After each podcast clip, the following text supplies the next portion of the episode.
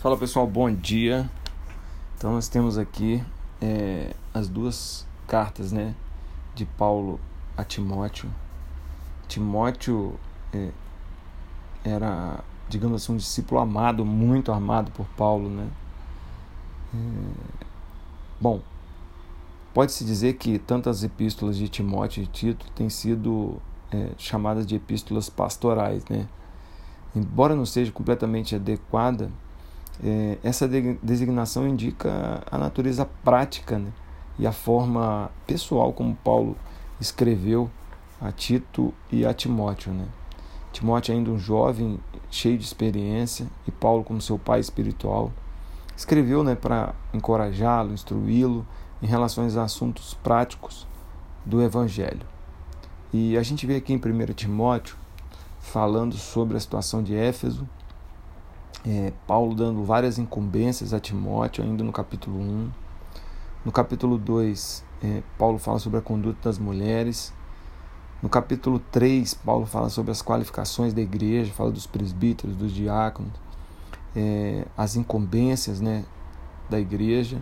E no capítulo 4, Paulo fala sobre a apostasia. Ele já tinha falado por meio de Timóteo sobre a apostasia em Tessalônica e Paulo fala sobre métodos né, para tratar a apostasia. E,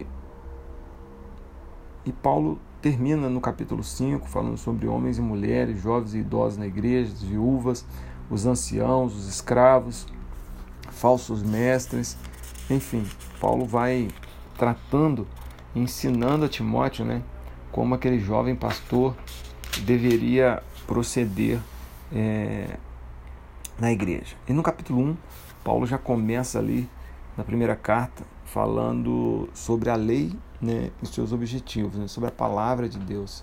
Ó, sabemos, porém, que a lei é boa se alguém dela se utiliza de modo legítimo.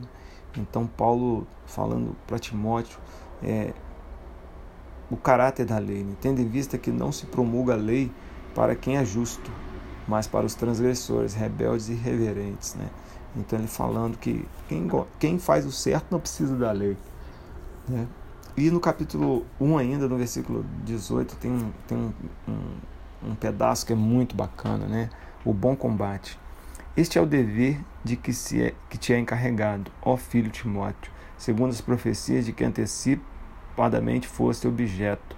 Combate firme nelas, o bom combate, mantendo a fé, a boa consciência, porquanto alguns, tendo rejeitado a boa consciência, vieram a naufragar na fé. E dentre esses homens contam Himeneu e Alexandre. Ok? Então a gente vê Paulo cuidando realmente de, de, de Timóteo. Aí entra no capítulo 3, um capítulo mais prático, né? Que fala sobre os diáconos. E ele fala: Fiel é a palavra. Se alguém aspira ao episcopado, excelente obra almeja. É necessário, portanto, que o bispo seja irrepreensível, esposo de uma só mulher, temperante, sóbrio, modesto, hospedeiro e apto a ensinar, não dado ao vinho, não violento, né, e que governe bem a própria casa, e não seja neófito, para que não suceder, não se ensoberbe. Então aqui ele vai falando sobre as características do bispo, né, do, do, do pastor, e semelhante quanto a diácono, é necessário que sejam respeitáveis, de uma só palavra, conversando o ministério da fé com a consciência limpa. Também sejam estes principalmente experimentados. Então ele vai ensinando a Timóteo é, e falando sobre os ofícios da igreja, né? E no fim, no capítulo 4, ele fala como Timóteo combater, como Timóteo é, ajudar as pessoas a saírem é, da apostasia. E o capítulo 5, ele fala sobre diversos grupos que existem dentro da igreja e como aquele pastor jovem poderia trabalhar com eles. Né? Ele fala sobre as viúvas, ele fala sobre os jovens, sobre as mulheres, né? e por fim ele fala sobre os falsos mestres que iriam surgir na igreja. Né? Então é um livro, é uma carta né, a Timóteo com vários é, conselhos para esse jovem pastor. Né?